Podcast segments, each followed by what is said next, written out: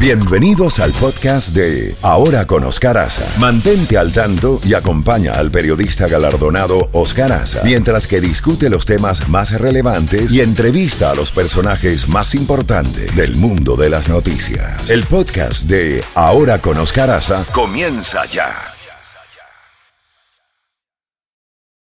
This episode is brought to you by Visit Williamsburg. In Williamsburg, Virginia, there's never too much of a good thing. Whether you're a foodie, a golfer, a history buff, a shopaholic, an outdoor enthusiast, or a thrill seeker, you'll find what you came for here and more. So ask yourself, what is it you want? Discover Williamsburg and plan your trip at visitwilliamsburg.com. Z92, toda la música de los 80, 90 y más. La Z Mañana. Una mañana diferente. Ahora con Oscar Aza. Disfrútala en Z92. 8 y un minuto en la costa este de los Estados Unidos y ya tenemos en la línea telefónica al doctor Fernando Wilson, doctor en historia, profesor de la Universidad Adolfo Ibáñez en Chile. Desde Chile vamos a conversar con el doctor Wilson. Doctor Wilson, como siempre, es un gran placer, un privilegio tenerlo en el programa. Bienvenido con el más caluroso de los saludos. Doctor Wilson, ¿cuál es su... Gracias a usted por su invitación.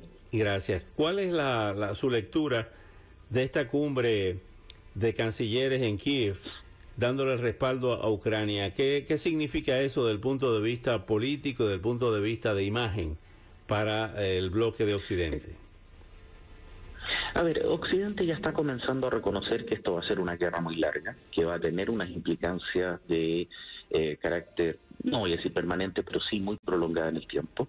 Y por lo tanto lo que están haciendo es transmitir voluntad tanto hacia Ucrania, de que no la van a dejar sola, como también hacia Rusia, de que en este juego de quien pestañea primero, ellos no, lo, no van a ser quienes lo hacen.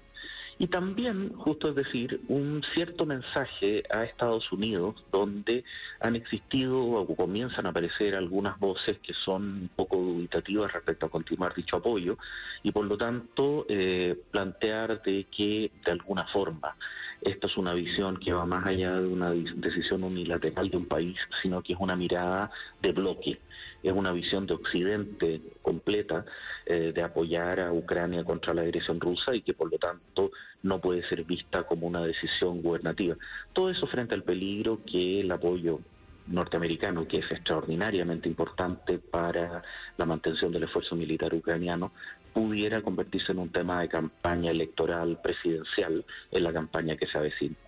Justamente hablando de eso, los chinos, los de Taiwán, los eh, herederos de Chiang Kai-shek, están pidiendo a Estados Unidos que, redo- que redoble su ayuda hacia la isla de Taiwán ante el peligro chino.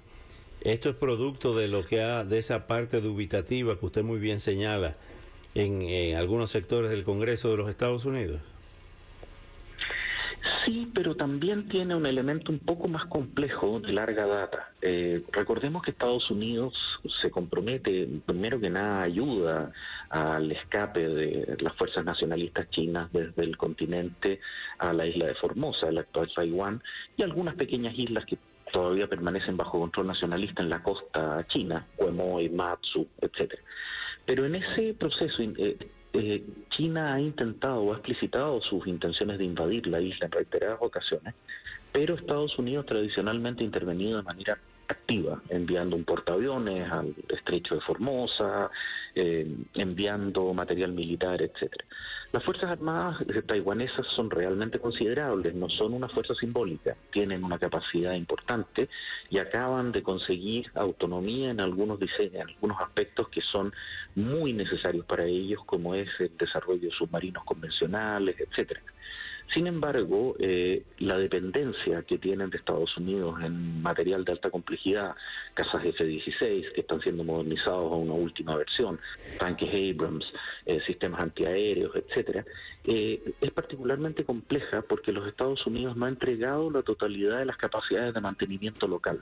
Todavía ellos tienen que enviar elementos críticos de sus sistemas de combate a Estados Unidos, por ejemplo, las turbinas de sus aviones F-16, etcétera lo que Taiwán está pidiendo no es solamente mayor armamento, mayor cantidad de armamento, munición, etcétera, sino que, Estados Unidos les entregue, como lo hace con otros socios, eh, las capacidades de mantenimiento local prolongado, porque eso les permitiría acortar los ciclos de mantenimiento, mantener el equipo eh, disponible por mayores tiempos, no tener que gastar eh, tiempo enviándolo a Estados Unidos continental, trayéndolo de vuelta, etcétera, y adquirir una postura defensiva un poquitito más activa. Ahora, Taiwán ha sido muy prudente en el manejo de su situación frente a provocaciones chinas que han crecido de manera exponencial en los últimos dos años. Si bien es cierto que en Taiwán hay partidos políticos, recordemos que Taiwán es una democracia en el sentido liberal occidental del término, una democracia competitiva con partidos que representan distintas posturas y puntos de vista, hay algunos de esos partidos que plantean la independencia, dejar de reclamar ser la República de China y aceptar que son un país independiente llamado Taiwán. Eso para China Popular, para la República Popular China, es inaceptable porque representa que pasarían de ser una provincia rebelde a un segundo país. Y eso desde una perspectiva nacional de la República Popular China, de ir recuperando territorios perdidos. Ya lo hicieron en la década del 40-50 con el Tíbet y posteriormente con Hong Kong, recuperado pacíficamente, y una serie de otros territorios que de alguna manera estuvieron en algún momento bajo control occidental. Taiwán es visto como uno de los últimos y de los más simbólicos dentro de esa situación.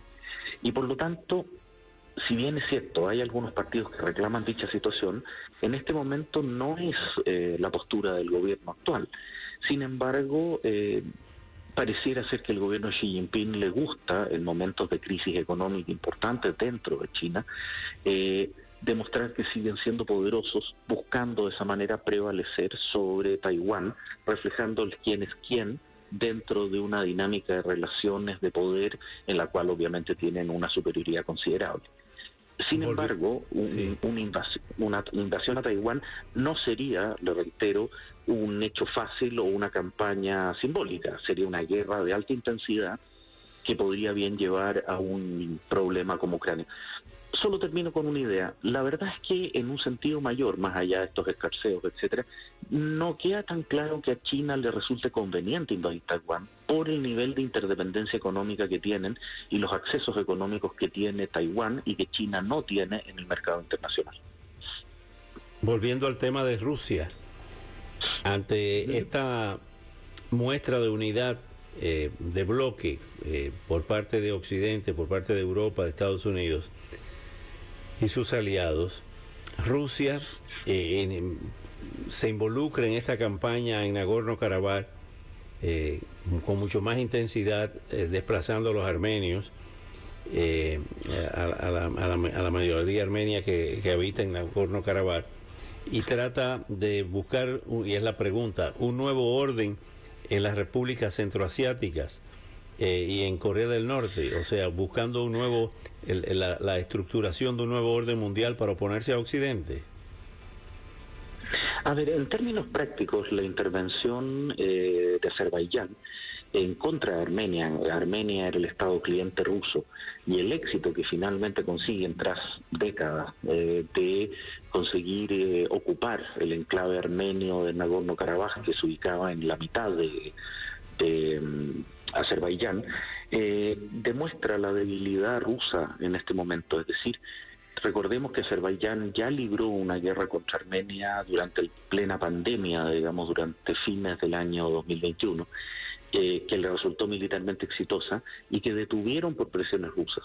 Sin embargo, la debilidad rusa hoy actual estimuló a, eh, digamos, Armenia, a, perdón, a Azerbaiyán a dar este golpe. La gran duda que hay hoy día es si es que el intento equivalente, es decir, si Armenia va a intentar destruir el eh, enclave azerí de Azerbaiyán dentro de su propio país, con cerca de 400.000, 460.000 eh, azeríes étnicos viviendo ahí. Recordemos que e-, este problema surge porque cuando Rusia, la Rusia imperial, ocupa Asia Central en el siglo XVIII, eh, todos estos pueblos no tenían fronteras definidas, eh, eran más bien seminómades y volaban vivían en un sistema en el cual es Rusia primero y eh, la Unión Soviética después la que establece fronteras artificiales, las cuales son heredadas por estos países eh, independientes que quedan con enclaves de las otras naciones dentro de sus propios territorios. El enclave armenio en Azerbaiyán acaba de ser destruido, Nagorno-Karabaj.